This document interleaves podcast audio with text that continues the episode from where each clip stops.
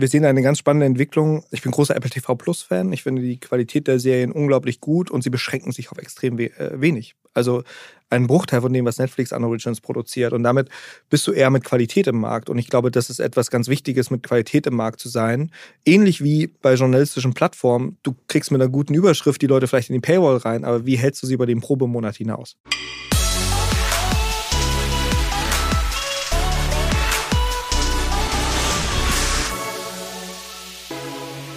Das Einschalten hat sich jetzt schon gelohnt, nämlich zunächst einmal für mich. Ich freue mich sehr, dass du zuhörst. Herzlich willkommen bei digitale VorreiterInnen, dein Podcast zur Digitalisierung von Vodafone. Und ich fange ja meistens immer mit so einer kleinen Vorstellung an, wer heute mein Gast ist, äh, dass ihr unbedingt abonnieren sollt, dass ihr den Podcast allen Verwandten, Freunden und Bekannten empfehlen sollt. Aber heute mache ich das anders. Ich begrüße sofort meinen lieben Gast und Freund Robert Kindermann. Schön, dass du bei uns bist. Hallo Christoph, ich freue mich. Ähm, wir reden relativ häufig über unterschiedliche Themen der Digitalisierung, Innovation, Krypto äh, und sonst was. Aber ich finde, du hast zu ganz, ganz vielen Themen ähm, unheimlich gute Insights und die möchte ich so ein bisschen versuchen heute zu melken sozusagen. Ähm, äh, aber erstmal stell dich kurz vor, du bist Geschäftsführer der Flow Media Company. Wo seid ihr? Was machst du da? Äh, was ist die Flow Media? Die Flow Media ist eine Produktionsfirma und eine Contentfirma äh, für die Streaming-Generation. Äh, haben wir uns als Untertitel gegeben. Wir äh, erstellen Inhalte ähm, für äh, Fernsehsender, für Mediatheken, für Streaming-Dienste und das vor allem im journalistischen Bereich. Und wir haben in Hamburg ist unser Headquarter und wir haben noch Büros in Bremen und Köln. Was für Sendungen fallen da so unter anderem drunter? Wir produzieren unter anderem äh, O Baby mit Evelyn Weigert, letztes Jahr für die ARD-Mediathek. Wir haben Leroy's Podcast mit Leroy Matata äh, für Amazon Music produziert. Ähm, und wir produzieren Oh Ja, ein Sexmagazin, äh, wo man viel über Sex lernen kann, äh, für den Westdeutschen Rundfunk auch in der ARD-Mediathek. Was war dein bestes Learning aus dem Podcast bisher? ähm, das, ist ja, das ist ja auch eine Fernsehsendung und die äh, liebe Annabelle, die Reporterin, geht tatsächlich auch zu äh, ähm, Experimenten und Kursen und lässt sich Dinge im Körper massieren, von denen man als Mann nicht weiß unbedingt, dass die bei der Frau gibt und dass okay. die Dinge auslösen, die man so noch nicht gesehen hat. Okay. Ähm, das war schon äh, sehr spannend und tatsächlich ist bei mir komplett die Scham abgefallen, über Sex zu sprechen. Das gibt es bei mir nach, nach anderthalb Jahren dieses Projekt, äh, kannst du mit mir über alles reden. Das ist äh, ein bisschen belastend, denn du warst ja schon vorher relativ schamlos. äh, okay, aber das sozusagen das, das, das nur am Rande. Ähm, äh, ihr produziert aber auch äh, richtige Fernsehshows schon seit Jahren, oder? Was, ja, genau. Was, was da zum Beispiel? Genau, wir produzieren zum Beispiel mit der äh, Produktionsfirma von Jörg Pilawa kaum zu glauben zusammen oder jetzt auch äh, sein neues Quiz in Sat 1. Ähm, und da machen wir seit vielen Jahren klassisches Fernsehen. Das ist auch bei uns einer der größten Geschäftsbereiche mhm. tatsächlich, weil da noch die Budgets die seit den 90ern einfach im Fernsehen sehr groß sind äh, und auch schon davor und danach immer noch. Und so langsam findet in, der, äh, in dieser Branche auch ein Shift zu digitalen Budgets mhm. statt. Gerade im öffentlichen Rechtlichen passiert da sehr viel. Also die ARD-Mediathek jetzt auch mit einer eigenen Kampagne, Werbekampagne groß draußen da wandern diese Budgets hin. Es ist ja im öffentlich-rechtlichen Rundfunk jetzt nicht so, dass du sagst, okay, wir geben jetzt einfach mal 5 Milliarden, 5 Millionen, 50 Millionen für irgendwas mehr aus, sondern es muss durch große Prozesse da laufen, weil die Budgets sehr klar allokiert sind. Und da sind wir in einer starken Transformationsphase und freuen uns darüber, dass es endlich Geld für originär digitale Inhalte und damit auch für eine jüngere Zielgruppe gibt. Die ARD hat ja ein komplettes Altersthema als Problem. Du hast, glaube ich, eine Ausbildung gemacht im Radio. Ich habe keine Ausbildung. Das ist äh, vielleicht etwas, was äh, man unter den Tisch fallen lassen sollte, aber an der Stelle muss ich es korrigieren, ähm, weil du es äh, falsch gesagt hast. Nee, ich habe ich hab beim Radio angefangen. Ich habe zehn Jahre Radio gemacht, auch bei den Öffentlich-Rechtlichen, habe da dann irgendwann am Ende ähm, die digitale Transformation von 1 Live eingeleitet. Also haben versucht, aus einer Radiomarke eine digitale Content-Marke zu machen. Und da ich selber dann irgendwann gemerkt habe, ich höre kaum noch Radio, als Spotify in Deutschland anfing, äh, an den Start zu gehen, als sich Podcasts ausgebreitet haben, dann habe ich mich da auch nicht mehr so richtig gefühlt. Und ähm, damals hat äh, ähm, so Mitte 2010er hat Mark Zuckerberg gesagt, Facebook wird mal komplett Video sein. Mhm. Und das klingt jetzt total normal, aber damals äh, gab es ja noch nicht Smartphones in der äh, mhm. ähm, Durchdringung, wie es jetzt ist und vor allem keine Datenflatrates, so wie es damals war. Und ähm, heutzutage ist äh, das Erfolg, die erfolgreichste Social-Plattform ist ausschließlich Video äh, äh, mit TikTok. Also das war damals nicht so. Ein Facebook-Post war Text und ein Bild. Ähm, und dann bin ich sozusagen aus dem öffentlich-rechtlichen System rausgegangen und habe ähm, viel digitalen Content, unter anderem Social Teams für Amazon äh, Music und Amazon Prime Video aufgebaut und dort sehr viel Videocontent gemacht. Und jetzt wieder zurück in den Inhalt nach dem Abstecher ins Digitalmarketing ins Content Marketing, weil mir tatsächlich der Journalismus und der, die inhaltliche Tiefe ein bisschen gefehlt hat. Über den Journalismus und die inhaltliche Tiefe möchte ich gleich nochmal sprechen. Ich glaube, du hast mir irgendwann mal so ein bisschen erzählt, wie Radiosender funktionieren. Das fand ich sehr interessant. Das wusste ich so gar nicht. Radiosender waren ja Gelddruckmaschinen, oder? Absolut. Also du kannst einen Radiosender mit extrem wenig Mann ja. und Frau herstellen. Also man kann mit fünf Leuten einen kompletten Radiosender betreiben, weil du dir sehr viel zukaufen kannst, auch im Markt. Und je nachdem, wie deine Reichweite aussieht, skalierst du ja ohne mehr Menschen äh, äh, einstellen zu müssen in der Reichweite und in der Vermarktung. Und da das ähm, die Radiosender auch sehr lange bis zum Durchdringung des Digitalradios, das jetzt so langsam losgeht, äh, waren die so Platzhirsche. Also es gab dann in, in Bayern gab es einen landesweiten Radiosender, Antenne mhm. Bayern. Und die haben da alles weggebügelt. Die haben Geld verdient ohne Ende. Das ist äh, viel dann äh, auch zurück nach Hamburg zu Gruner und Jahr und zu den anderen Gesellschaftern geflossen. Genau, die, die meisten Radiosendungen gehören irgendwie den Verlagen, oder? Genau, die kamen aus der Verlagswelt. Also es ist 50-50, die Hälfte gehört dem öffentlich-rechtlichen mhm. Rundfunk und die andere Hälfte gehört der Verlagswelt. Jetzt ändert sich das gerade. Das Digitalradio ermöglicht ja, dass jetzt auch DPD, der Versandhandel, hat einen eigenen Digitalradiosender. Ähm, die AIDA äh, hat einen deutschlandweiten Radiosender. Die, Digital die AIDA hat ja auch irgendwie hunderte von medienschaffenden Mitarbeitern. Oder? Ja, genau. Und also. äh, ähm, die machen ja auch sehr viel Content für ihre Schiffe. Und die machen eben auch Radio und das wird jetzt deutschlandweit ausgestrahlt. Mhm. Und da gibt es gerade ein Shift, dass eben auch Corporate Radio deutschlandweit äh, äh funktioniert und es, es fragmentiert sich äh, äh so langsam in der Radiowelt, aber mit Radio konnte man und kann man ehrlicherweise dadurch, dass man die Kosten so stark absenken kann, gut Geld verdienen. Ja, also da waren es teilweise irgendwie kleine Teams, die dann einen Jahresüberschuss von Millionen von Euro ja. erwirtschaftet haben. Ja. Ähm, und man irgendwie dachte, das ist irgendwie so ein langweiliger Nischensender oder sowas. Es ist äh, fanta also fantastisch, wenn man eine Radiofrequenz irgendwo hatte. Es gab lange in, in Nordrhein. Du hast auch mal überlegt, Radiosenden, Radio aufzumachen. Ja, ne? weil es einfach wunderbar. Es ist einfach. Es ist ja nur Musik und Wort. Ja. Äh, es ist jetzt so, als ob wir noch zwischendurch einen Spotify-Song starten würden. Mhm. Ähm, äh, man meldet sich, wenn eine Frequenz ausgeschrieben wurde, hat man sich darum beworben. Dann gab es dann so 20 Bewerber und wenn man die richtigen Leute äh, gut unterstützt hat oder die guten Kontakte hatte, hat man den, den Zuschlag bekommen. Ähm, das macht auch, ich finde das Medium halt unheimlich mhm. spannend, mhm. weil Radio, und das ist so ein bisschen der Unterschied zur digitalen Welt, Radio in der, in der analogen Welt war so ein Layer über der Realität, der für alle gleich war. Also wenn du morgens dann deinen Radiosender hier in Hamburg John Ment angeschaltet hast oder NDR 2 oder in Bayern Antenne Bayern mit Leica Moser, der da seit 30 Jahren äh, ähm, Radio macht oder 25 Jahren, ähm, dann mhm. wusstest du, ganz viele andere Menschen hören das auch gerade um dich rum. Mhm. Und äh, alle waren so auf einem Stand. Ne? Alle wussten, wie das Wetter wird, alle wussten, äh, ähm, was heute wichtig ist. Und die Radiosender haben ganz stark morgens die Agenda vorgegeben. Das ist in vielen Altersgruppen auch immer noch so. Aber äh, ähm, viele informieren sich auch eben nur noch über das Handy, über digitale Produkte. Und da haben wir morgens alle einen anderen Stand, wenn wir ins Büro gehen. Wenn wir nicht einmal auf den großen Webseiten waren, wenn ich jetzt nur über personalisierte Feeds meine Informationen besorge, äh, dann haben wir nicht mehr diesen gleichen Layer der Realität, so, mhm. sondern gucken anders auf die Welt. Was wir daran auch sehen, dass äh, es ganz unterschiedliche Meinungen zu Themen gibt, wo man denkt, so hier müsste man doch eigentlich, hier gibt es doch eigentlich gar keine zwei Meinungen. Und trotzdem sehen wir eine unheimliche Dissonanz in der Gesellschaft, eine wachsende Dissonanz, weil es eben nicht mehr einen Common Sense gibt so leicht. Und der ist auch nicht mehr so leicht herzustellen. Ich finde, das wäre gleich eine tolle Überleitung, um auch ein kleines bisschen über Twitter zu sprechen. Ja. Ich glaube, das ist auch ein Thema, äh, in dem du immer wieder, finde ich, sehr spannende Entdeckungen machst. Ich wollte noch einen, äh, du bist für den guten Inhalt verantwortlich, ich für die seichte Zwischenunterhaltung zum Thema Radio. Ähm, in den 90er Jahren hat äh, mein Vater irgendwie zu Hause sein Homeoffice eingerichtet und hat dann ISDN bestellt. Das war ja. damals so, ne, man, ja. und ISDN hatte den Vorteil, man konnte halt mit Tasten wählen und ja. war halt sofort da. Ja. Also es war nicht dieses das gab's nicht. Und äh, ich habe dann also morgens angefangen, um 7 Uhr gab's immer ähm, Sachen zu gewinnen im Radio, bei Delta Radio in Kiel und habe dann sozusagen über Monate die Preise abgeräumt. Weil, weil die, die hatten halt immer so ein, die hatten so ein, die hatten so ein Spielmodell, wo sie gesagt haben, wenn du dieses Geräusch hörst, ruf an, ja. der erste Anrufer gewinnt. Ja. Und ich so, easy, immer noch morgens vor der Schule sozusagen mitgenommen. Ich habe Computer gewonnen, ich habe da schon Handys gewonnen, ich habe äh, Stereoanlagen gewonnen, ich habe Reisen gewonnen, ich habe also wirklich, Ja. ich habe wirklich so viel gewonnen, Ja. bis Delta Radio irgendwann gesagt hat, okay, diese Reise, die machst du noch mit. Aber dann nicht das war dann äh, zum Dreh eines Musikvideos von Liquido in Prag. Und dann bin ich mit Liquido nach Prag geflogen und habe dann irgendwie ein Musikvideo gedreht. Und ähm, dann haben sie gesagt, jetzt reicht's uns. Ja, das ist so.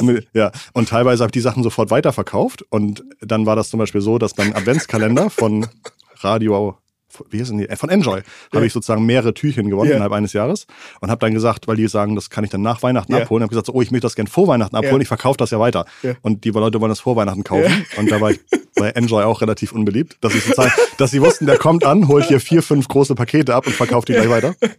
Ähm, das, das, aber da, da merkte ich schon, dass, dass da teilweise im Radio äh, ähm, auch unheimlich viel ähm, Budget war. Genau. Ja, ähm, ich, äh, dazu noch eine Geschichte, weil Ja.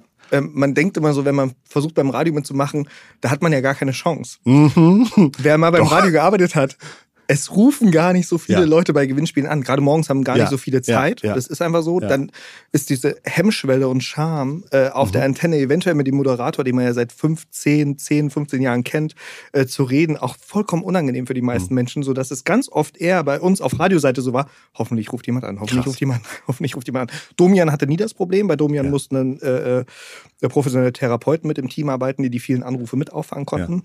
Aber ähm, äh, sonst bei Radio Call-In, sagt uns mal eure Meinung, ob das Wetter gut oder schlecht ist, musste man echt auch bei großen Sendern hoffen, dass da jemand qualitativ, dass da Witzig. jemand qualitativ Gutes anruft. Ja. Witzig. Also kleiner Tipp noch am Rande, auch heute noch, wenn am Radio was zu gewinnen gibt, gerne mal ausprobieren und gerne mal anrufen. Und total freundlich sein, am Telefon Ja, lachen, weil total. dann kommt man total schnell Absolut, durch. Dann sind, genau. die, sind die Redakteure so, Ja. der ist super, den nimmst du auf der Antenne, mit dem kannst du gut quatschen, der hat gute Laune, der lächelt in der Stimme. Geiler Typ. Ja, ja, ja. Kann, kann, kann, ich, kann ich bestätigen. Also das, das, das kommt auf jeden Fall hin. Äh, super. Ähm, du hattest jetzt schon gesagt, inhaltliche Tiefe, dann ging es so zwei Meinungen. Äh, Twitter, Ja. ähm, riesengroßes Thema, äh, glaube ich auch das größte Social-Netzwerk für Journalisten. Ja. Also ähm, teilweise könnte man vielleicht spannendere Informationen auf anderen Netzwerken posten, aber dann werden sie gar nicht von Journalisten so, so stark erkannt Ja. wie auf Twitter. Ähm, äh, was sollte man zu Twitter gerade wissen? Was passiert da gerade? Ich finde diese, äh, diesen Übernahmeversuch von Musk, Mhm. der ist ja jetzt heute, am wann reden wir, welcher Tag ist heute? 4. Mai. Mhm. Ähm, der ist ja noch nicht durch. Muss man ja wirklich das Datum dazu sagen, weil sich das ja jeden Tag so ein bisschen ändert. Mhm. Er hat gestern auch ist durchgedrungen, dass er ähm, die Firma dann doch wieder vielleicht an die Börse schicken will nach drei Jahren, weil das ja ein riesen Risiko für ihn ist, finanzieller Art, 44 Milliarden Dollar auf den Tisch äh, äh, zu legen, ohne auch wirklich eine Idee zu haben, oder eine Idee präsentiert zu haben öffentlich, was denn jetzt eigentlich anders und besser werden sollte, was das Geschäftsmodell angeht. Also Twitter äh, ähm, hat äh, ein 80 Prozent, 90 Prozent Geschäftsmodell, das ist die Werbung, Reichweite, Reichweitenvermarktung. Und das zweite Geschäftsmodell ist das äh, äh, Lizenzieren von Daten, die sie herstellen. Also als Unternehmen kann ich zu Twitter gehen und sagen, kannst du mir Daten geben, mit denen ich weiterarbeiten kann. Und dann kannst du die bei Twitter einkaufen. Das sind so 9 bis 10, 15 Prozent, je nach Jahr mal. Ähm, und das, ist, das wird spannend zu sein, äh, zu sehen sein, ob dieser Mensch es schafft, das, was kein Twitter-CEO vorher geschafft hat, daraus ein rentables bisher, war- bisher war Twitter zu machen. unheimlich schlecht im Monetarisieren. Unheimlich. Also, schlecht. Unheimlich Äh, schlecht. ich kenne auch kein Unternehmen, das wirklich sagt, Twitter, da geben wir regelmäßig Ad-Budget Ja. aus. tatsächlich schwierig. Ich kann mir vorstellen, dass sie das verpasst haben, so ein richtiges Ökosystem Mhm. da rumzubauen, wie es Facebook äh, äh, relativ früh gemacht hat. Facebook ist ja mit dem Werbenetzwerk dann auf andere Plattformen auch gegangen und war nicht nur äh, ähm, beschränkt auf das Facebook-Netzwerk selber, sondern du hast plötzlich auf Content-Seiten auf Facebook Werbung gesehen, weil du das einbinden konntest als, als Plattformbetreiber. Das hat Twitter nie, äh, ähm, äh, nie geschafft. Sie haben sich auch, also immer noch, wenn man bei Twitter reingeht, hat man jetzt immer noch das Gefühl, man ist so 2008 hängen geblieben. Also wenn du die bunte Welt von TikTok siehst, Ja. gegenüber diese sehr starre, langweilige, reduzierte Welt, die jetzt schon fast wieder angenehm ist, weil sie eben nicht so Ja. reizüberladen ist äh, wie andere Plattformen. Ähm, dann ist es wahnsinnig unattraktiv für junge Menschen. Gerade Leute, die mit äh, junge Menschen, die mit Videocontent sozialisiert sind, haben auf Twitter keine, äh, keinen Impact. Aber das, was du erwähnt hast, ist richtig. Journalisten, auch äh, äh, Wissenschaftlerinnen und Wissenschaftler vernetzen sich über Twitter sehr intensiv Mhm. und, und tauschen sich äh, ähm, sehr intensiv aus. Also es gibt unzählige Listen, die angelegt wurden zu Pandemie-Experten, zu Virologen, Mhm. ähm, wo es einen intensiven Austausch in dieser Community gab rund um, rund um das Coronavirus. Diese einzelnen Knoten heißen zum Beispiel Science Twitter. Ja, die nennen sich dann Science Military Twitter, Twitter, Crypto Twitter. Okay, genau. das, das, sind nicht unterschiedliche Apps, sondern es nee. ist einfach ein Twitter, äh, die, die, eine ja. Twitter-Plattform, aber äh, ähm, die folgen sich dann teilweise auch gegenseitig, sodass man ja. das Gefühl hat, wenn man dem einen folgt, dann hat man gleich so Know-how eingekauft ja. von ganz vielen anderen. Okay. Und das ist natürlich ein Riesenvorteil, während du bei LinkedIn einen Post. Weißt du eigentlich, wie viele Nutzer in äh, Twitter weltweit oder und in Deutschland hat? Also könnte man jetzt sagen, in Deutschland Twitter ist irrelevant? Nee, eigentlich überhaupt nicht. Ne? Es ist, äh, Nutzerzahlen sind gering, ich habe sie nicht im Kopf. Ja. Äh, ähm, sie sind insgesamt, äh, gibt es einen relativ kleinen Share, aber der Impact von Twitter, mhm. das hat man ja an Donald Trump mhm. extrem gesehen, der Impact von Twitter ist riesig. Also was dort passiert, äh, dadurch, dass so viele Journalisten dort sind, ist es ein unheimlicher Multiplikator. Also gerade wenn ich als CEO oder äh, ähm, äh, wichtige Person im politischen Raum kann ich auf Twitter relativ unkompliziert eine Nachricht raushauen, äh, ähm, die wahnsinnig viele Menschen erstmal erreicht, die sie weiterverarbeiten können. Es ist gar nicht so, dass die Information selber so sehr auf Twitter dann konsumiert wird, sondern vielleicht in der Schlagzeile unter einem Artikel auf Spiegel Online, in der Tagesschau, in der New York Times. Und das ist der große Impact, äh, den man mit, mit Twitter haben kann. Und Twitter hat mit, meiner Meinung nach mit dieser Donald Trump-Nummer natürlich einen Riesenfehler gemacht, ihn, ihn von der Plattform mhm. äh, zu nähen damals. Ähm, äh, das hat jetzt Donald Trump aufgegriffen und er will das Problem der freien Rede, der Free Speech lösen. Dieses Problem haben ja an sich erstmal nur die Amerikaner per se in der Gesellschaft. Wir haben das jetzt gar nicht so extrem, wie die Amerikaner das gerade haben, weil die so eine sehr auseinanderdriftende Gesellschaft haben und in äh, Regionen wie China und Russland ist einfach die freie Rede so stark reguliert, dass man nicht von einer freien Rede sprechen kann. Insofern hat sich da äh, Donald Trump ein Problem angenommen, was sehr seiner, äh, ähm, seines Typus mhm. äh, entspricht auch. Also sowohl was so sein äh, Ideologie oder sein Ideal ist, das ist eben eine sehr sehr äh, äh, hohes, dass die freie Rede ein sehr hohes Gut ist. Ähm, äh, aber ob es jetzt ein Problem ist, was, wenn man das löst, ob das Twitter retten wird, ist ja eine ganz andere Frage. Weil ähm, in dem Moment, wo du diese Grenzen immer weiter aufweichst, wird die Plattform ja auch immer unangenehmer. Mhm. Die Leute gehen ja ungern in Räume, wo sich nur angeschrien wird. Die. Leute sind ja eher gerne im Raum, wo sie sich sicher fühlen, wo sie sich wohlfühlen. Und wenn du eine Plattform betreibst, die vor allem darauf ausgelegt ist, toxische Menschen zufriedenzustellen, äh, unter, der, äh, unter den Umbrella der Free Speech, äh, dann heißt das nicht, dass äh, genügend andere Menschen sich da trotzdem weiterhin wohlfühlen und dann sagen, okay, wir kommen da auch hin. Reddit hat da einen sehr guten Shift gemacht. Reddit war auch eine toxische Plattform und voll von äh, äh Content, der moderiert werden musste. Und sie haben eine harte äh, ähm, Moderationspolicy eingeführt und Reddit ist jetzt eine sehr angenehme Plattform äh, und eine sehr geschätzte Plattform auch in vielen, in, in vielen Nerdgruppen. Und das wird spannend zu sehen, äh, ähm, mhm. wie Elon Musk diese Balance halten will, weil er wird sich definitiv auch unter seinen jetzigen 80 Millionen Followern, wo viele enthusiastische Fans sind, die, glaube ich, eine ganz andere Einstellung zu freier Rede haben, als wir das zum Beispiel haben ähm, und das ganz anders äh, ausnutzen äh, wollen, ähm, ob er das balanciert bekommt und dann immer noch so viele Fans hat. Er sagte in ganz guten, in einem, in einem Tweet ganz nett, äh, eine gute Social Media Plattform verärgert äh, 10% der beiden Extreme rechts und links gleichermaßen mhm. doll.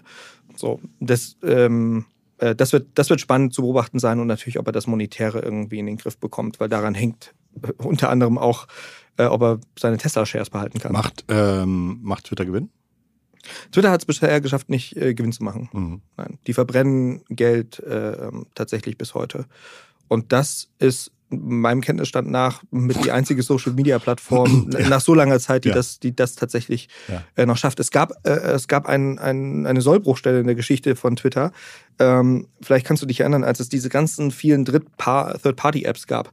Mhm. Ähm, TwitterDeck, TweetDeck mhm. äh, und so weiter und so fort. Und damals hatte Twitter eine unheimlich starke API und war eigentlich so mehr so eine Art Conversation Graph. Also du konntest auf diese Konversation zurückgreifen und du hast dann eigentlich eine App darüber gebaut und hast mit diesen Konversationen in der Darstellungsweise, in der Ausspielungsweise gemacht, was du wolltest. Und irgendwann hat Twitter gesagt so, Moment, wir wollen auch diese, äh, äh, wir wollen eigentlich das Gesicht zum Kunden auch sein, zum Nutzer und zur Nutzerin. Und damit hat man diesen Graphen total eingeschränkt. Und damals hat man Tweety, glaube glaub ich, hieß diese App, die jetzt Twitter heißt, äh, gekauft. TweetDeck wurde, ein, äh, wurde, wurde, wurde mehr oder weniger eingestampft und ganz viele Dritt-Party-Apps und Social-Plattformen oder äh, mhm. Webseiten, die sich mit diesen Daten beschäftigt haben, mussten eingestampft werden. Über Jahre war ja auch irgendwie so diese äh, Twitter Firehose, also diese Leitung zu Google, wo man, also war ja auch irgendwie weg, auch erst irgendwie seit zwei Jahren oder so. Genau, ich, funktioniert wieder. wieder. Und ja. damit hat man sich unheimlich eingeschränkt, weil das ja. hätte auch ein gutes Geschäftsmodell sein können, ja. diese Zugriffe auf die, auf die API-Daten oder über eine API auf die Daten. Ähm, ob er das wieder macht. Und das, das Letzte, was, was so im Raum steht, seitdem, seitdem Musk das macht, ist, wie sehr bringt er das in eine Web 3.0-Welt, mhm. in eine Blockchain-getriebene Welt, in eine, in eine Kryptowelt, wie sehr schließt er das an irgendwelche Krypto-Coins an? Da ist natürlich auch diese Community sehr süchtig äh, danach. Und er hat in, in einem Tweet gesagt, er will so viele äh, private Shareholder wie möglich auch beibehalten. Und es gibt Regularien in den USA, die sagen, ab einer bestimmten Menge musst du an die Börse gehen. Also wenn du bestimmte Mengen an, an Shareholdern überschreitest, musst du public getradet werden. So, das heißt, da gibt es Grenzen, aber es gibt natürlich Möglichkeiten über, über dezentrale Organisationen, äh, ähm, die sich in der, in der Blockchain-Welt gerade ausbilden, diese Plattform komplett zu shiften. Mhm. Ob er das macht und für mich die Krisenfrage, wann macht der das alles neben seinen vier anderen Firmen, die er hat, mhm. Ähm, wird total spannend äh, sein zu beobachten. Also wie toxisch wird diese Plattform, mhm. ähm, äh, wie, wie wird sein Geschäftsmodell äh, am Ende aussehen, kriegt er das in die positiven Zahlen und ändert er technologisch irgendwas so stark, dass wir auf ein anderes Twitter schauen. Mhm. Hat Twitter deiner Meinung nach auch eine gewisse B2B-Relevanz? Sollte ich als Unternehmen äh, auch auf Twitter was machen? Also ist das vielleicht sogar vielleicht einfacher oder macht das überhaupt Sinn? Oder, äh? Äh, absolut. Ich würde in die tiefen Recherche gehen und das dauert wirklich nicht länger als ein, zwei Tage. Wer aus meiner Branche ist denn dort vertreten und würde mir diese Twitter-Listen anlegen? Weil die Experten, die tief in den Unternehmen drin sitzen oder teilweise auch äh, äh vielleicht ähm, den richtigen Partner für Projekte suchen, äh, sind vielleicht da. Ähm, und es ist einfacher, mit ihnen in Kommunikation zu treten als auf LinkedIn. Also auf LinkedIn muss ich irgendwie in den Kommentaren da mich äh, vielleicht durchwühlen oder slide über Geld in die, in die Nachrichten von LinkedIn. Aber äh, bei Twitter kann ich eine tagesaktuelle Konversation mit, mit Menschen aus meiner aus meiner Nische, aus meiner Branche führen. Und wenn äh, ähm, beispielsweise ein Patent in irgendeine Richtung äh, ähm, äh, äh, vergeben wird oder es gibt eine Meldung, weil ein großes Unternehmen äh, ein neues Produkt rausgebracht hat, dann tauscht sich in der Regel eine Community auf Twitter darüber aus. Und äh, das global gesehen, das finde ich, das finde ich extrem spannend. also gerade Experten, Data Scientists, Entwickler, ähm, der, auch, bis hin zum, ich würde, würde sogar sagen, bis hin zu, zu ähm, Mittelständler, die die mhm. in ganz anderen Nischenbereichen, äh, äh, Mechanik, Autobau und so weiter mhm. unterwegs sind, würde ich auf alle Fälle mal Zeit in die Recherche stecken und zu gucken, was da für Menschen unterwegs sind. Weil ähm, äh, diese, dieser Nerd-Faktor, der da, dort auf tagesaktueller Basis äh, passiert, ist mir von keiner anderen Plattform mhm. bekannt. Plus, Twitter ist noch am ehesten an dieser chronologischen Darstellung des Inhaltes dran. Während Facebook dir Inhalte ja. der letzten ein, zwei Wochen äh, vorsetzt, die dich interessieren könnten und Instagram auch dahin gewechselt ist, ist Twitter noch sehr stark an der Tagesaktualität. Du hast gesagt, Listen erstellen. Wie, wie, wie funktioniert das? Was ist das? Ich suche mir einfach äh, Menschen, die äh, zu einem bestimmten Thema etwas äh, regelmäßig twittern. Äh, zurzeit kann man gut äh, zum Thema Russland-Ukraine sicherlich Listen erstellen. Zur Pandemie konnte man gut Listen erstellen. Äh, ganze Thema Aktien, ganze Thema medizinische Entwicklung okay. bis hin zu so. Und ich mhm. folge unterschiedlichen Menschen und packe die äh, ähm, in diese Listen rein, sodass ich dann sage, okay, jetzt will ich mal gucken, worüber äh, spricht gerade die Bubble so und so. Oder gerade gibt es eine Entwicklung im Ukraine-Krieg, äh, die ich nicht selber einordnen kann. Was sagt denn die Bubble dazu? Mhm. Und habe da bestmögliche Menschen. Und das muss man sagen, in den letzten Jahren, gerade aus der amerikanischen äh, ähm, Unternehmenswelt, aber auch politischen Welt, sind sehr viele Menschen sehr aktiv geworden im Digitalen, weil sie gemerkt haben, dieser Impact, wenn ich dort etwas sage, wird aufgegriffen und weiterverbreitet, sodass wir unheimlich viel Wissen von extrem schlauen Menschen, zu denen wir vor 15, 15 Jahren überhaupt gar keinen Zugang hatten mhm. als Normalbürger, ähm, äh, bekommen haben, was hochgradig spannend ist. Das heißt, dann habe ich eine Liste, dann kann ich erstmal Know-how rausziehen, ja. verstehen, lernen. Und wenn ich dann mit ähm, selber sichtbarer werden möchte, dann müsste ich zum Beispiel auf Tweets antworten. Ja. Dann sehen das andere Menschen, was ich da ja. vielleicht an Schlaues oder an nicht Schlauem zu, zu sagen habe. Ähm, ich kann mir Dinge zu eigen machen, indem ich sie retweete und kommentiere ja. zum Beispiel. Okay, und ich könnte dann vielleicht auch, wenn ich Leute besonders interessant finde, mit denen direkt in Kontakt treten, indem ich sie anschreibe oder sowas und dann auf sie aufmerksam mache oder so. Absolut. Mhm. Und auch äh, die Offenheit, Fragen zu beantworten, ist mhm. super. Ah, okay. Mhm. Also bei manchen, die natürlich 100.000 Follower haben, dann geht das auch mal unter, aber äh, dann eine gewisse Penetranz, ähm, gerade in, der, in, der, in also sein Wissen zur Verfügung stellen. Ja, sein okay. Wissen zur mhm. Verfügung stellen äh, oder auch einen Input, einen Input in eine andere Richtung geben. Also das ist schon sehr konversat informationsgetriebenes Medium. Ich habe erlebt, dass du auch gerade in den letzten zwei Jahren zur, ähm, zu Pandemie-Themen dir viel Zeit genommen hast, Dinge zusammenzufassen, ähm, Übersichten zu unterschiedlichen Meinungen zu erstellen, die auf deinen Accounts irgendwie zu teilen. Hab dich, glaube ich, mal gefragt, warum, warum du da so viel Zeit investiert, warum es dir so wichtig ist. Und da hattest du mal gesagt, na, teilweise hast du auch einfach durch deinen beruflichen Background viele FollowerInnen, die auch im Journalismus ja. arbeiten und ja. wo du das Gefühl hast, nicht jeder hat die Zeit oder vielleicht auch die fachliche Tiefe, ja. ähm, die, die Informationen zu verarbeiten, die da so im Internet zu veröffentlicht werden. Ähm, ist der deutsche Journalismus in der Krise? Ja, ähm, äh, er ist global gesehen immer noch einer der besten, die, die es gibt. Also wir haben eine unheimliche hohe Pressefreiheit, zwar abgesunken, auch jetzt nochmal. Wir sind Platz 16 in Deutschland, kam jetzt am Montag oder Sonntag zum Weltpressetag äh, raus. Das möchte man jetzt nicht denken von einer Nation der westlichen Welt, die eher so in den Top 50 normalerweise sieht sind wir Platz 16, weil es einfach gefährlicher geworden ist für Journalisten, zum Beispiel auf äh, äh, mhm. rechtsextremen Demos oder auf äh, ähm, äh, Querdenker-Demos wurden Journalisten einfach angegriffen. Ähm, äh, aber inhaltlich sind wir sehr stark. Das hat zum einen mit unserem starken öffentlich-rechtlichen System zu tun, was sehr gut Leute ausbilden kann, was einfach die Gelder hat, Menschen über 18 Monate sehr gut im Volontariat auszubilden. Ähm, äh, und wir haben sicherlich nicht äh, so eine starke wirtschaftliche Krise durchgemacht wie die Amerikaner 2006. Plus, wir haben nicht äh, so ganz extrem wie die Amerikaner ein Absaugen von potenziellen Talents Richtung Tech. Also mhm. äh, ähm, das, was früher gerne Radio gemacht hätte oder Fernsehen, ist heute vielleicht zu Google gegangen, Facebook oder jetzt im, im Kryptobereich. Das heißt, wir, wir, haben schon noch Leute, die gerne an Medien äh, herangeführt äh, werden. Trotzdem ist es so, dass ich wüsste jetzt keine Redaktion zu benennen, wo Leute wirklich Zeit haben, die Tagesaktualität in der Tiefe zu durchdringen, die sie in der Komplexität mittlerweile hat. Und ich glaube einfach, äh, ähm, dass es für einen Journalisten, der um zur vollen Stunde Radionachrichten machen muss oder äh, die nächsten Artikel für, für online raushauen muss, ähm, und das habe ich selber so erlebt, äh, ähm, als ich noch auf der anderen Seite war, wie schnell gearbeitet werden muss, damit der Content fertig ist und wie wenig Zeit eigentlich in die Recherche fließen kann, was die Journalistinnen und Journalisten selber manchmal wurmt, ähm, aber äh, fast nicht anders abzubilden ist. Ich glaube, in der in der öffentlich-rechtlichen Welt gibt es noch wahnsinnig viele Ressourcen, die man bündeln könnte. Konkretes Beispiel, sie bauen unheimlich viele kleine Newsredaktionen für junge Menschen auf. Mhm. So plötzlich hat der SWR eine News-App für junge Leute, äh, der WDR macht einen Podcast für News für junge Leute. Und wenn man die alle mal bündeln würde, so wie man es bei der Tagesschau vor vielen Jahrzehnten gemacht hat, dann hätte man eine stärkere Schlagkraft. Und das sind so sicherlich Ressourcen, die nochmal äh, ähm, genutzt werden äh, könnten. Und dann haben wir in der privatwirtschaftlichen Ebene haben wir den Effekt der Paywalls, die funktionieren müssen. Das heißt, ich muss vor allem Artikel generieren, ähm, die Kunden akquirieren.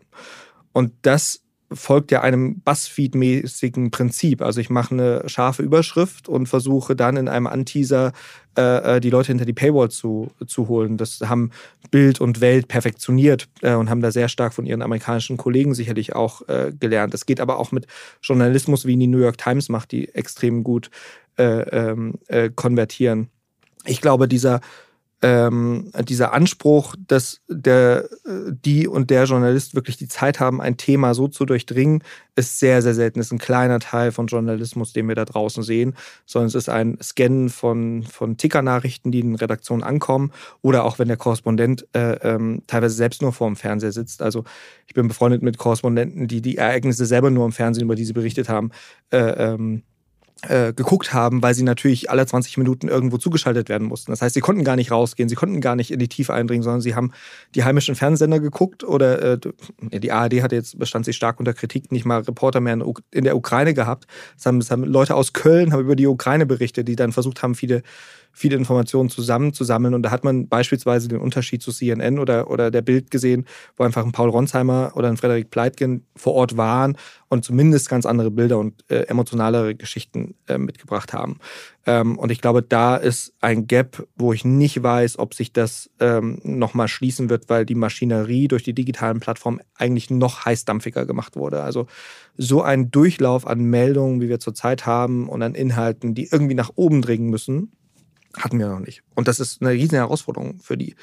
Ähm, die Tagesschau schafft das gut, um bei dem Beispiel zu bleiben. Sie sind auf TikTok gegangen, sie sind auf Instagram gegangen, ähm, äh, da hätte man sicherlich gesagt, was will die Tagesschau auf TikTok? Aber es ist genau richtig. Da ist die zukünftige und auch jetzige äh, interessierte ähm, Zuschauerschaft und äh, die erreicht man da sehr, sehr erfolgreich. Die Tagesschau ist extrem erfolgreich auf, auf TikTok.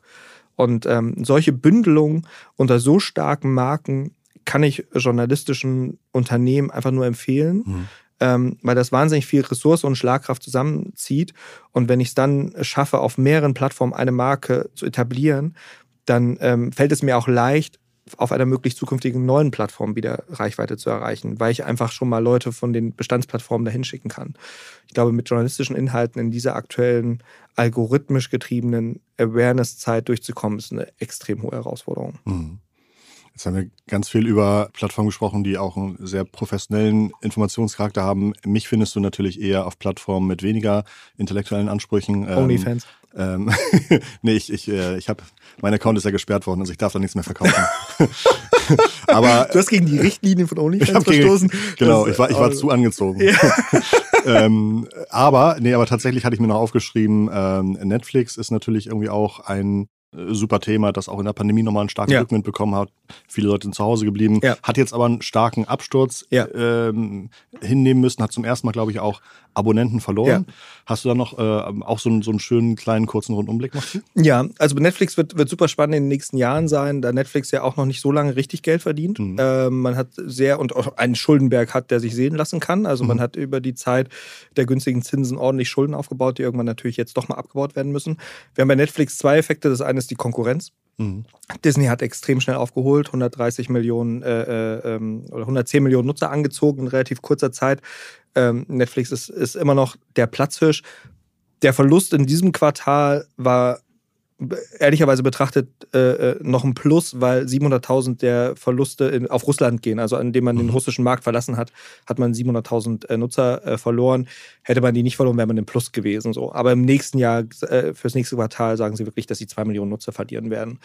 So, das heißt, man hat die Konkurrenz. Wir haben Peacock neu in den USA, wir haben Paramount Plus neu, wir haben HBO und Max neu, wir haben Disney neu und sehr viele Nischen-Streaming-Dienste, die. Und so die Anbieter wie Disney nehmen dann auch Stück für Stück ihre Serien aus Netflix raus, äh, lassen das auslaufen und sagen, Absolut. jetzt nur noch bei mir. Absolut. Äh, mhm. Das, das äh, hat Peacock auch so mit Friends zum Beispiel mhm. gemacht oder äh, also der NBC-Streaming-Dienst. Äh, äh, Serien wie Friends oder The Office sind ja für viele der einzige Richtig. Grund, bei Netflix ja. irgendwie abonniert zu sein. Der Backkatalog war ein Riesengrund. Mhm. mit neuen Sachen ist es immer herausfordernd, weil du musst ja erstmal, du musst es erstmal schaffen, dass die Leute von den neuen Sachen mit was mitbekommen. Wenn du durch Hamburg läufst, siehst du extrem viel Werbung für Streamingdienste. Als äh, Disney Plus gestartet ist, haben Prime, Disney und Netflix die Plakate hier mehr oder weniger voll gemacht. Da war das waren die drei Werbetreibenden in Hamburg dann für eine Zeit lang. Natürlich in meiner selektiven Wahrnehmung, auch weil ich mich mit Content so viel beschaffe, ähm, befasse. Ähm, das andere, was wir haben, ist, dass bei Disney Plus eine ext extrem starke Marken sind, die sie über die letzten 20 Jahre aufgekauft haben. Marvel, National Geographic, äh, Star Wars, Simpsons wenn du das hast, da hast du, da hast du vier unheimlich intensive intensive Bubbles, die du global an dich ziehen kannst. Und was man bei Disney, glaube ich, unterschätzt hat, die waren im Streaming schon sehr erfahren. Den gehört Hulu in den USA, 40 Millionen Abonnenten. Ähm, das heißt, die wussten schon, wie man so einen Streaming-Dienst baut. Die können das und die können auch Marketing und die haben die Marken dazu. Die haben Mickey Mouse. So, die haben Mickey Mouse, Homer Simpson und Darth Vader. Und wenn du mit den drei Figuren Werbung machen kannst, erreichst du die globale Popkultur von zwei Milliarden Leute locker, wenn nicht mehr. Und ähm, äh, dieser Konkurrenzteil ist jetzt äh, bei Netflix ein, zum Riesenproblem geworden. Erwartbar. Es ist überraschend, dass alle anderen so lange gewartet haben, Streamingdienst zu, zu bauen, weil das war ja bei Netflix schon äh, äh sichtbar erfolgreich. Dann ist es unheimlich schwierig in nächster Zeit äh, äh Nachschub für Serien zu bekommen. Ja weil so viele produzieren. Ja, teilweise können keine Produktionsflächen richtig. gemietet werden. Ne? Ja. ja. es gibt äh, äh, ähm, schwierig Produktionsflächen. Wenn du sie hast, schwierig Menschen mhm. zu bekommen. Um den heißen Stoff, um die geilen Skripte prügeln sich jetzt bis hin zu Apple alle. Ähm, von Prime über Apple bis, äh, bis hin zu Disney. Ähm, äh, und wir haben bei Netflix natürlich jetzt durch diesen abfallenden äh, Stock-Price ähm, ein Motivationsproblem. Mhm. So. Und ähm, das, ist, das ist, sind sicherlich drei Herausforderungen, die für ähm, die Netflix Executives richtig schwierig sind. Das ist nichts, was du, was du heute oder morgen lösen kannst. Also du kriegst deinen Konkurrenten nicht weg, du kriegst den Stockpreis nicht künstlich hochgeprügelt und du kannst auch nicht jetzt einfach äh, äh von heute auf morgen nochmal 5000 Leute zu Content-Produzenten äh, äh, um, äh, umbilden, äh, damit du deine Serien hinbekommst. Weil wir wissen das alle, am Ende machen sehr wenige Leute sehr guten Content ja. und ganz viele durchschnittlichen Content. Und ein paar, die machen Content, den nie jemand sieht. Das sind Herausforderungen, die richtig schwierig sind. Und die kreativen Talente finden wahrscheinlich in äh, ein, ein, fallendes Netflix auch weniger interessant, um sich an die zu binden, als vielleicht Alternativen. Ja, und da kommen wir in so wirklich äh, bitter kriege, also wer bietet das meiste Geld für, für meinen Content. Und ähm, wir hatten an sich über die Pandemie einen Peak an Menschen, die zu Subscriber wurden. Weil wer in der Pandemie nicht einen Streamingdienst abonniert hat, wird es jetzt erst recht nicht tun. Ähm, der ist zufrieden mit dem, was er, sie ist zufrieden mit dir, mit dem, was sie hat. Ähm, insofern wird das jetzt erstmal wieder nur abwärts gehen und jetzt geht es darum, aus diesen Unternehmen einfach Cashflow-positive Unternehmen zu machen. Das ist die Aufgabe. Es wird jetzt ein ganz langweiliges, äh, äh, etabliertes Unternehmen sein. Und entweder es wird das Coca-Cola sein oder es wird das Pepsi sein oder es wird das Vita-Cola sein oder das Fritz-Cola. So. Aber ähm, äh, da wird jetzt wenig Sexiness noch herrschen, wie es vor 10, 20 Jahren war, als das Ganze wie eine Rakete losging. Und das sind, das sind alles alles Probleme, die so über Nacht auf den Tisch kamen. Mhm. Also diese, dieser Absturz ist ja wirklich innerhalb kürzester Zeit passiert. Und sicherlich hat man das in den Daten von Netflix da gesehen, aber die Lösungsmöglichkeiten, proaktiv da was zu machen, sind auch sehr, sehr gering. Ich weiß noch, ich war 2012 mal in einem, äh, ähm, in einem Panel, wo der Geschäftsführer von, Netflix, der CEO damals war. Mhm. Und da hatten die, glaube ich, gerade so die ersten Eigenproduktionen draus, 2014 mhm. die ersten Eigenproduktionen draus, die so unheimlich erfolgreich waren. Ja, House ähm, of Cards. Genau. Und die Zuschauer haben sich teilweise, äh, man, man, dachte, das ist jetzt alles datengetrieben, mhm. dass jede Szene mhm. datengetrieben mhm. ist. Äh, und haben dann auch gefragt, wie, wie tief die datengetriebene mhm. Entscheidung dabei geht, äh, ob vielleicht sie merken, wenn die, dass die Leute länger zuschauen, wenn die äh, Hauptdarstellerin einen roten Pullover hat, ob dann der nächste Mal rot. Und der Geschäftsführer war wirklich relativ verwirrt und äh, meinte so, naja, wir sehen halt in den Daten, wenn Sachen erfolgreich sind, ja. aber äh, so tief ist das jetzt auch nicht, dass wir da die ja. Szenen darauf schreiben, was die Leute in der nächsten Szene sehen. Ja sehen möchten. Und ähm, das fand ich sehr, sehr spannend, weil, glaube ich, genau diese an dieses, dass das Netflix so untouchable sei. Das hat einfach sehr lange vorgelegen und jetzt mit den ganzen Wettbewerbern ja. äh, gerät das stark in, ins Wanken. Mhm. Und wir sehen, wir sehen eine ganz spannende Entwicklung. Ich bin großer Apple TV Plus Fan. Ich finde die Qualität der Serien unglaublich gut und sie beschränken sich auf extrem we äh, wenig. Also ein Bruchteil von dem, was Netflix an Originals produziert. Und damit bist du eher mit Qualität im Markt. Und ich glaube, das ist etwas ganz Wichtiges, mit Qualität im Markt zu sein. Ähnlich wie bei journalistischen Plattformen. Du kriegst mit einer guten Überschrift die Leute vielleicht in die Paywall rein, aber mhm. wie hältst du sie über den Probemonat hinaus? So, wir sehen Veränderungen, dass äh, äh, die Streamingdienste jetzt zu wöchentlicher zu wöchentlichen Releases übergehen, weil dann die Leute nicht so leicht kündigen können. Und im besten Fall fangen sie dann in der Zeit eine neue Serie an. Mhm.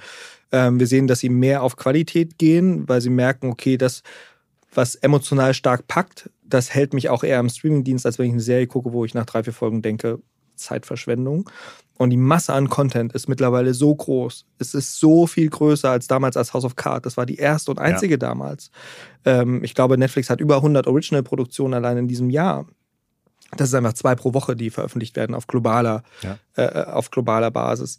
Ähm, äh, das kannst du gar nicht qualitativ so hoch halten. Das geht äh, nicht. Und die Leute sind sozialisiert mit extrem gutem Content. Mhm. Wer House of Cards geguckt hat, Breaking Bad geguckt mhm. hat, wer mit Star Wars guckt, wer, wer ähm, ähm, selbst bei Friends findet man lustig oder nicht lustig, aber wenn das dein Anspruch ist an Sitcom, es gab ja einen Grund, warum Friends die erfolgreichste Sitcom war, weil sie zu der Zeit die beste Sitcom war.